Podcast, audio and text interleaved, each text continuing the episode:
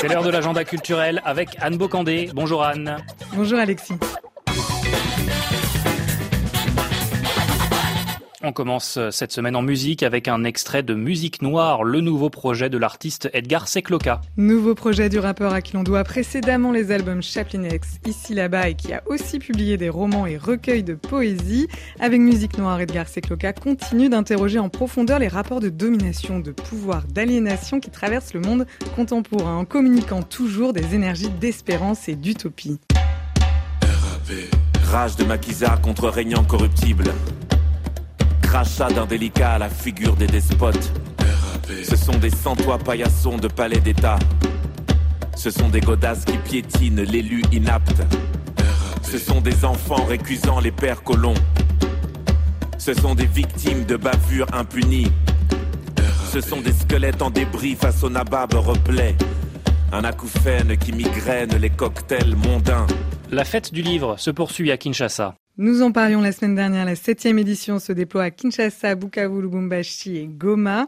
Cette semaine, profitez d'ateliers d'écriture avec plusieurs invités tels que Wilfried Nsonde, dont je vous reconseille la lecture du formidable roman Un océan, de mer, trois continents. Il vient de paraître en format poche. L'auteur suit la destinée de Nsaku Nevunda, prêtre qui a véritablement vécu au XVIIe siècle, premier ambassadeur africain au Vatican. Il aurait été envoyé à Rome par le roi du Congo pour demander au pape d'abolir l'esclavage.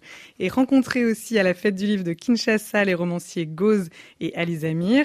Participer au club de lecture Apéroésie qui reçoit mercredi Djali Amadou Amal, l'auteur camerounaise de Mounial Les larmes de la patience.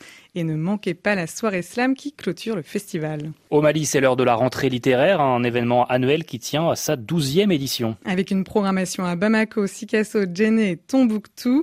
Parmi les auteurs accueillis cette année, Ajar Bali, romancière et dramaturge algérienne dont je vous signalais il y a quelques semaines la parution du très beau roman Écorce à propos d'héritage et de secrets de famille.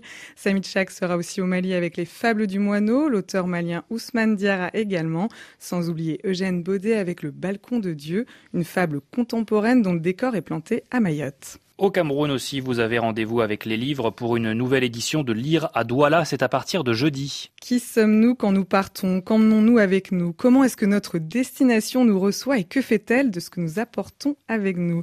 À partir de ces questionnements sur la migration, l'équipe de Lire à Douala a pensé la nouvelle édition du festival autour de la thématique Origines et mouvements.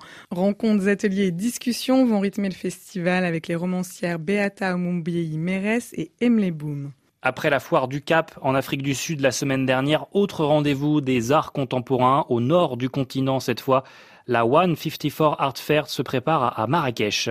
Après Londres et New York, Touriel Glaoui installe pour la troisième année la 154 Art Fair à Marrakech. Une vingtaine de galeries d'art seront présentes, plus de 70 artistes exposés, avec cette année trois expositions individuelles, celle du plasticien camerounais Jean-David Cott, dont nous avons souvent évoqué le travail ici, celui du plasticien, photographe et vidéaste marocain Mounir Fatmi, et puis les œuvres de l'artiste soudanais Hussein Salim.